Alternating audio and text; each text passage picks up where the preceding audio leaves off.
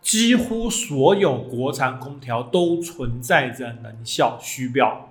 生活相对论，用辩证的眼光来看生活中的对象。大家好，我是王爷。哎，上期节目呢，我们说了中央空调和分体式空调的优缺点。那么这期我们就来说说看分体式空调的选购吧。我们先来看看空调的型号。哎，王爷选取了两款去年在网上大热的空调，都是美的的。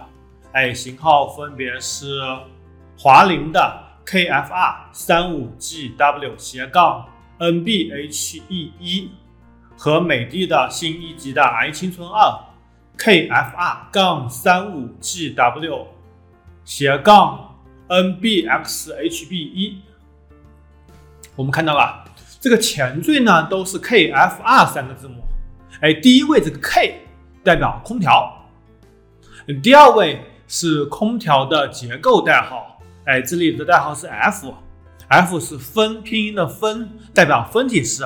哎，这里也可以是 C 窗式，也就是一般进商场就有一个窗式的窗机。哎，Y 代表移动式等等。第三位呢，则是代表功能代号，这里的 R 则代表热泵式。哎，这里也可以是 D，代表电热式，或者是 RD，代表热泵电热混合式。也就是我们俗称的电辅热空调，哎，我们暂且不表。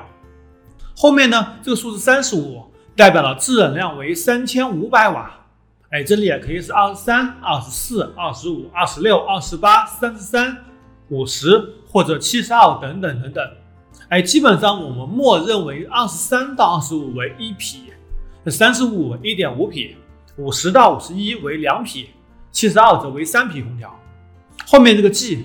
代表壁挂式，哎，这里也可以是 L，代表落地式；D，呃，吊顶式；T，天井式；Q，嵌入式。后面这个 W 则代表它有一个外机。哎，我们再来看一款格力的三匹柜机型号 KFR 杠七二 LW 斜杠 NHGMEBAJ 哎，这个斜杠前的这些东西是不是就阴不了人了呢？哎，我们再看看斜杠后面的，斜杠后面的是每个厂家自己的标准。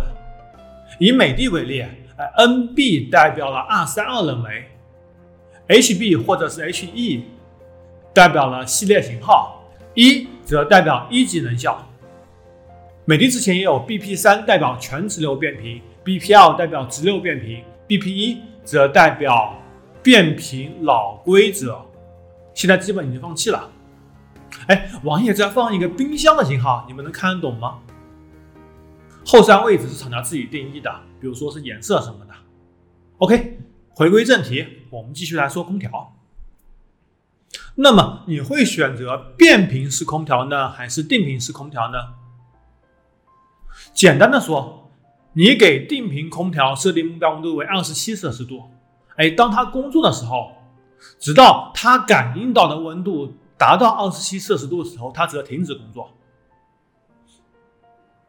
而它的空调出风口的温度非常低，可能能达到十摄氏度左右，直接吹的话会感觉有点冷。而频繁启停呢，也造成了舒适度和声音都比较大。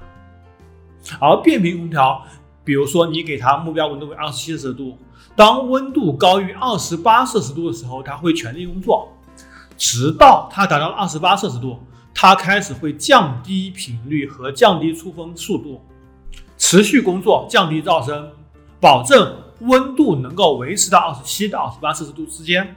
这样子的话，舒适度会大大提高，声音也会大幅降低。这里你可能要问了，那么？变频和定频空调到底哪个省电呢？其实，对于一样的变频和定频来说，使用六个小时以内，那一定是定频省电。如果使用时间在六到八个小时的话，那应该是差不多的。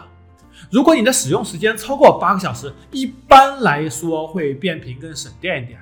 哎，当然了，我们购买变频空调的目的不是为了省电，而是为了更舒适。就像混动汽车跟普通汽车来比的话，你想从混动里面把油费给省出来，基本上是不可能的，除非你去跑运营。但是舒适度、平滑程度它会大幅度提升。哎，国内家电啊，还是太卷了。大家都开始降低价格拼市场，东阉割一个，西阉割一个。国内变频空调最主流的是阉割电子膨胀阀。那么什么是电子膨胀阀呢？王爷把百度百科上的介绍给抛在这里，大家可以暂停看一下。哎，我们打开阿里巴巴，搜索空调电子膨胀阀，主流的价格是在六十到三百元不等。而在大家选择变频式空调的时候，一定要选择带有电子膨胀阀的。再来说看电辅热吧，其实早期的国产空调的制热非常非常的差，而且非常非常的慢。所以呢，在早期的国产品牌空调内都会佩戴电辅热功能。其实很简单，我们空调制冷和制热是用压缩机的，而电辅热呢，则是直接通电，跟热得快一样，它会产生非常大的热，直接把电能转化为热能，然后通过风把它给吹出来。哎，但是到了二零二一年。国内各个厂商技术已经非常非常成熟了，也掌握了空调除了芯片以外的核心科技。那么我们现在如果还选购带电辅热功能的空调，那真的比较坑爹了。这个能耗在现在的节能大背景下，真是个非常坑爹的东西。下面一个问题，哎，你如果去买空调，一定会看到一级能效、二级能效或者三级能效，那么他们应该怎么选呢？多花的钱能够在电费上面给省回来吗？大家先弹幕走一波吧。其实呢，国内的能效标识是企业自己搭建测试环境，然后自己贴上去的。部分产品会送检，部分产品国家会进行抽检，而针对。变频式空调，企业需要在送检的时候，同时提供你自己企业的测试环境和测试标准，以方便相关部门能够进行复现。哎，这个模型呢就非常有猫腻了。通过修改特定测试点对应的频率，可以让空调测试能效值增加百分之四十。也就是说，可以从五增加到七，而实际运行功耗并没有发生任何改变，这就是虚标。以制冷为例，我们都知道热气是向上的，冷气是向下的。那么相对低的地方搭载这个测试点，那么就会非常占优；而离空调位置近的点搭载这个测试仪，温度测试仪。它也适当会占优，而我们看这六个国标中规定的选取的点，你们认为这两个视频差距有多大？先弹幕走一波吧。王爷在这里负责任的说，几乎所有国产空调都存在着能效虚标，也就是说，这个能效标识是不可信的。当然了，既然都存在虚标，那么虚标的一级能效肯定比虚标的二级能效和三级能效更省电。